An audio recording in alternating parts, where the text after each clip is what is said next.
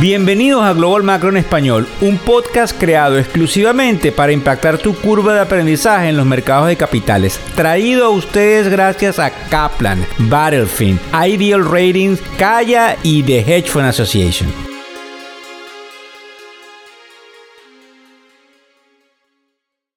Hola, ¿cómo están? ¿Cómo les va? Feliz día de los enamorados. Hoy es martes 14 de febrero del año 2023. Bienvenidos a nuestro podcast matutino diario como ustedes saben, a través de la tribuna de factoreseconómicos.com se pueden inscribir y tener acceso al newsletter que les llega todas las mañanas. Para mí este es un podcast a capela, pues eh, lamentablemente he perdido toda la información que tenía en la computadora y que había recopilado desde alrededor de las 5 y 46 de la mañana. Son las 9 y 52. Lamentablemente la perdí hace unos minutos atrás He tenido que repetir el podcast porque mi cabeza ha dado vueltas porque voy con los ojos cerrados narrándole ciertas cosas de memoria. Así que espero ir rápidamente y me disculpan por quizás la falta de orden el día de hoy. Hay dos cosas de última hora importantes. Número uno, que acaban de suceder, es la apertura de la Reserva Petrolífera de los Estados Unidos, lo que ha hecho caer los precios del petróleo. Importante porque y recuérdense que hay una interconexión con el problema geopolítico con Rusia, al cual vamos a hablar rápidamente si me acuerdo exactamente lo que le iba a decir allí. La segunda, muchos rumores de que la Comisión de Valores americana pueda tener algún tipo de eh, regulación con las criptomonedas y que esto afecte a los tenedores de los mismos. Así que tengan cuidado con estas dos cosas. Les voy a hablar antes de lo que sucedió en la inflación a las 8 y media de la mañana hora de hoy, que es el tema candente que van a escuchar por todos lados, lo que arroja la compañía de hoteles Marriott. La compañía de Marriott reporta esta mañana una actividad comercial como nunca antes vista, con una demanda en el sector turístico y de habitaciones en todos los hoteles, con una eh, recuperación de la demanda a niveles previos a los pandémicos. Así que nosotros creemos que eso es un tema inflacionario que le pone muchísimo temor a la reserva. Número 2, el CPI, Consumer Price Index. ¿Qué es lo importante? Salió por encima de lo esperado. 0.5%. Yo no quiero analizar lo que dicen otros economistas que hablan de que probablemente esto es un número temporal. Aquí se prenden las alarmas. ¿Por qué? Porque veníamos controlando la inflación, la Reserva Federal venía hablando de desinflación y esto tira por el balcón todos los enunciados que hay con respecto a un control inflacionario. Para que tengan una idea, el mes inmediato anterior a este, que hubiese sido diciembre, salió en 0.1% y este mes, que sería enero, que lo supimos el día de hoy, está en 0.5%. Si usted lo proyecta, le da 6% al año. Definitivamente que hay un problema que se lo voy a explicar rápidamente. Creo que lo fundamental es el hecho de que la Reserva Federal pudiese perder credibilidad. Ya ellos la perdieron cuando no le prestaron mucha atención a la inflación en el año 2021 y ahora pudiesen perderla por el hecho de que ellos subieron tasas muy tímidamente en la última reunión sin prever el número tan fuerte de creación de empleo, que como ustedes saben, a mayor empleo, mayor inflación, según lo que se dice por allí como la curva de Felix. Y la otra cosa es que este número les pone muchas presiones porque sería prácticamente imposible llegar de manera rápida al 2% de inflación cuando usted tiene una inflación de 0.5% mensual. Eso genera muchos problemas porque probablemente durante las últimas horas vamos a estar observando en la televisión a muchos de los actores de la Reserva Federal tratando de explicar el cómo van a controlar el proceso inflacionario, lo que puede poner el acelerador en nuevas subidas de tasas de interés muy dolorosas y que aunque no vayamos a ver recesión ahora por los próximos tres o cuatro meses, sí la tengamos hacia finales de año, máxime cuando el presidente Biden, para tomar la delantera, anunció esta mañana de que finalmente nombra a la vice-chairman de la Reserva Federal, que se despide de la Reserva Federal, que es la segunda a bordo en la Reserva Federal después de Jeremy Powell, como su consejera económica. Eso lo que implica es que probablemente va a tener al lado a una persona que va a tener mucha presión eh, debajo de Jeremy Powell desde la Casa Blanca y es importante observar lo que puede suceder en esa materia. En conclusión, muchísimo miedo de que se sigan subiendo las tasas de interés porque no ven una caída indudablemente en ciertos sectores importantes como son las rentas y probablemente esa subida cause dolor porque hay otras cantidad de medidas económicas que está tomando la Reserva Federal y eso desencadene en una inflación más que en una en una recesión más que proporcional. Antes que lo olvide, debo decirles a ustedes que algunos indicadores de algunos compañeros me dicen que en el supuesto de que existe una caída en el mercado hay que comprarla porque es efectivamente una realidad de que los mínimos de junio y los mínimos de octubre del año 2022 no los vamos a volver a ver. Es decir, el mercado volvería a una senda alcista donde por, por razones de volatilidad caemos dependiendo de cualquier declaración o cualquier otro catalizador que pudiese tener el mercado, pero indudablemente el mercado vuelve a lo que sería una senda de crecimiento desde el punto de vista, digamos, momentáneo. Otra de las cosas interesantes de las cuales quiero hablar es un, de un sector bien sensitivo. Vamos a ver si lo recuerdo. Quería hablarles de Apple, de Microsoft, de Meta, que es Facebook, de Amazon y de Google. Es un sector sensitivo porque es el sector que, va que más se va a mover con respecto a la tasa de interés y cada uno de ustedes eh, les interesa la información que llevamos allí. Por supuesto, les interesa más a quienes tienen de una u otra manera exposición a esas compañías.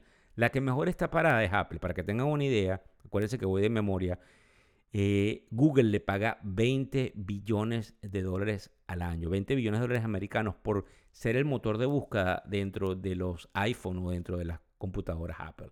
Los rumores son de que Apple pudiese renegociar eso y eso afectaría muchísimo obviamente a Google, que la vamos a ver de último porque dentro de la tabla que hemos venido elaborando internamente, Apple es la mejor posicionada en tecnología. Nuevamente se los digo, se va a afectar por el proceso de las tasas de interés, pero es una excelente compañía que ha creado un ecosistema sumamente fuerte y que está definitivamente involucrada en inteligencia artificial y ahora como hay esta competencia entre el motor de búsqueda de Microsoft que se llama Bing y el motor de búsqueda obviamente de Google que es el Google Search Engine entonces es probablemente que ellos se atrevan a crear algo que compita contra esos dos por la participación del mercado. Con respecto a Microsoft, el problema no es cuánto invirtió en la compañía ChatGPT y cómo lo va a capitalizar con Bing, sino que todo el proceso de desarrollo que tiene que ver con lo que sería eh, esta nueva tecnología de ChatGPT se hace en sus servicios cloud, que son sus servicios de la nube. Ya les vamos a decir qué sucede con eso y Amazon, que se llaman Azure, y ellos van a facturar una cantidad enorme de dinero. Meta, que ha venido, como decimos en el vulgar español venezolano, cogiendo palo, pues definitivamente se ha preparado muy bien porque ya ha podido luchar contra Apple con, con la que ha tenido una cantidad de problemas en el pasado y definitivamente también recordemos que puede haber una prohibición de TikTok y la que sale más beneficiada es obviamente Facebook e Instagram. Así que es muy interesante lo que ellos vienen a hacer. Además de que toda la tecnología de, inteligencia artificial, quien más las ha aprovechado en lo que se llaman los chatbots, que son los motores de diferentes intercambios vía chat que usted hace contra máquinas, es definitivamente Facebook. Así que la tenemos de número 3. Vamos a ver si me acuerdo aquí. De número 4, obviamente Amazon. Y de número 4, Amazon, lo que nos llama muchísimo la atención es que Amazon basa la mayoría de sus negocios en lo que es la nube, en el AWS, AWS. Y ese negocio no está muy bueno. De hecho, Amazon ha venido perdiendo cuota de mercado porque para que ustedes tengan una idea, el día de hoy van a ver una noticia en factores económicos en las redes sociales donde habla de que probablemente vienen algunas regulaciones porque Amazon está quitándole hasta el 50% de la facturación a muchos de los pequeños comerciantes que usan la plataforma, que ello es horrendo porque definitivamente en tiempos de inflación estos comerciantes han tenido que subir precios que se trasladen al consumidor y que fundamentalmente el organismo regulador, que es el gobierno, está observando esta práctica indebida de Amazon, algo que lo pone muy sensitivo. Y de última tenemos a Google, porque lamentablemente ha perdido una cantidad de credibilidad con respecto al liderazgo.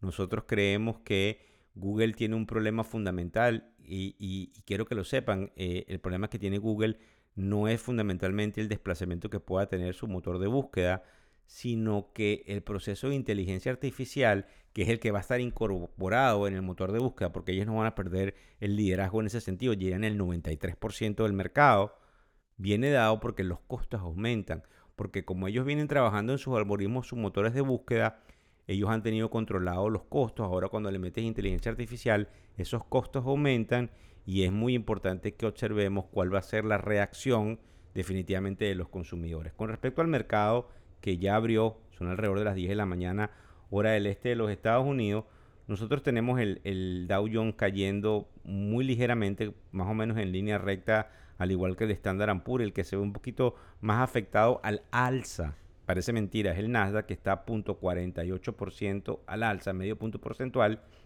Definitivamente muy complicado de entender el bono a 10 años parado en 3.73%. Y como yo les digo, hoy estoy a capela, he perdido todas las herramientas que tengo para poder llevar porque todo tratamos de hacerlo totalmente organizado y entendiendo el por qué nos importa. Así que vamos entonces a enfocarnos en el Día de los Enamorados, del amor y la amistad, ponerle al mal tiempo buena cara porque las noticias económicas de esta mañana, aunque ustedes no lo crean, con esta inflación no fueron positivas y aunque los mercados se tornen verdes, producto de que entonces estamos borrando el fantasma de la recesión momentáneamente, hay que poner el cinturón de seguridad sin perder, y lo repito, la oportunidad de comprar cualquier retroceso. Eh, para los que están ahí en el mercado trabajando con sus asesores, ellos los entienden mejor que ustedes. Los invito a que conversen con ellos porque probablemente cambió la dinámica del mercado la semana pasada y hay algunos indicadores que de los más pesimistas confirman hoy de que nosotros no vamos a volver a esos mínimos. Así que Dios mediante que haya algún tipo de decisión económica y definición económica que ayude al mercado de capitales. Muchísimas gracias por seguirnos a través de todas las redes sociales, de inscribirse en factoreseconómicos.com y de hacernos todas las críticas para poder mejorar día a día lo que hacemos en materia económica para todos ustedes. Muchísimas gracias. El podcast Global Macro y de Factores Económicos ofrece una visión global de los mercados de valores y dicho análisis es producto de la compilación traída por diferentes fuentes de investigación de mercados institucionales. Por motivos y declaración regulatoria, este podcast no debe ser interpretado como una recomendación precisa en inversiones, bien sea en productos y o vehículos financieros. Y además, sugerimos consultar con su respectivo asesor particular de inversiones o su equivalente en caso de suscitarse cualquier duda que pudiese derivarse de nuestra fuente informativa. Este podcast es narrado por Víctor Hugo Rodríguez, quien es un conocido profesor y comunicador financiero, cofundador de la plataforma educativa ilafin.com. Muchas gracias.